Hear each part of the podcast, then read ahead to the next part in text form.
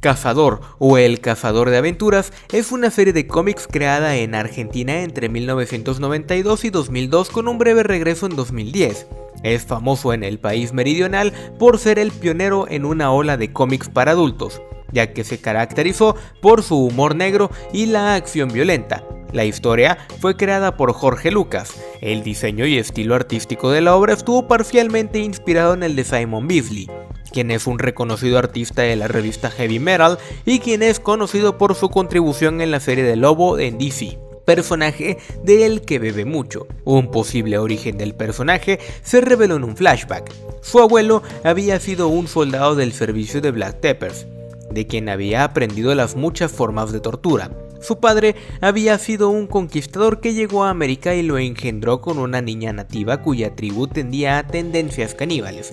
Finalmente, el hombre que había llegado a ser conocido como el cazador de aventuras se convirtió en un criminal buscado en América durante la época de la conquista española. Formó una banda de forajidos y masacró muchas aldeas nativas obteniendo así comida.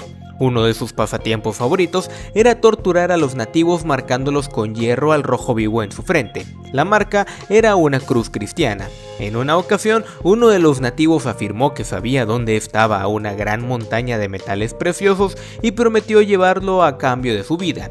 Creyendo que era la famosa leyenda de El Dorado, Cazador y sus hombres siguieron a su guía solo para caer en una trampa, por lo que fue capturado y marcado con su propio símbolo invertido en la frente. Los demonios se introdujeron en su cuerpo y se volvió esencialmente inmortal. Después de su terrible experiencia, se volvió loco, mató a sus propios hombres y los devoró. La maldición no solo evita su envejecimiento, sino que también le permite sobrevivir sin la necesidad de comer o beber. Sin embargo, todavía es físicamente vulnerable, lo que significa que puede ser asesinado temporalmente al dañar gravemente su cuerpo pero siempre regresará, aparentemente regenerando su cuerpo por completo en el proceso, aunque las características de su aparente inmortalidad son todavía extrañas y sin desentrañar a fondo. Casi 500 años después, vive en una iglesia abandonada, usa la cruz invertida como símbolo y se ha convertido en un asesino en serie imparable. El primer número de Cazador apareció en octubre de 1992.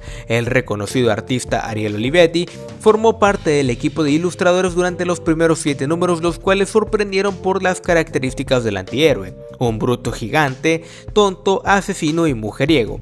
Los episodios contenían altos niveles de humor negro enfocados en parodiar el entorno sociopolítico en Argentina, así como muchos elementos y personalidades de la cultura pop, la historia mundial y la mitología antigua y moderna, mientras cuentan con aventuras de niveles extremos de violencia y sangre. Una constante de la historieta del cazador es el uso en los diálogos de la jerga coloquial argentina. Los primeros siete números fueron en blanco y negro, pero en 1995 apareció los primeros números en color. Lamentablemente, el cómic dejó de publicarse debido a una gran deuda que los autores tenían con la editorial. El título regresó en noviembre de 2000, dibujado por Mauro Casioli, y posteriormente en 2010 tendría otro resurgimiento de la mano de Claudio Ramírez. Además, tuvo una adaptación cinematográfica estrenada en 2019 con guion original del mismo Jorge Lucas, la cual es una fiel representación del personaje.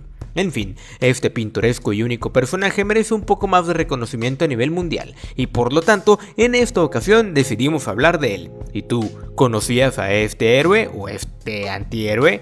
Cuéntanos acá abajo y regálanos un like, no olvides suscribirte. Yo soy Valder, nos vemos.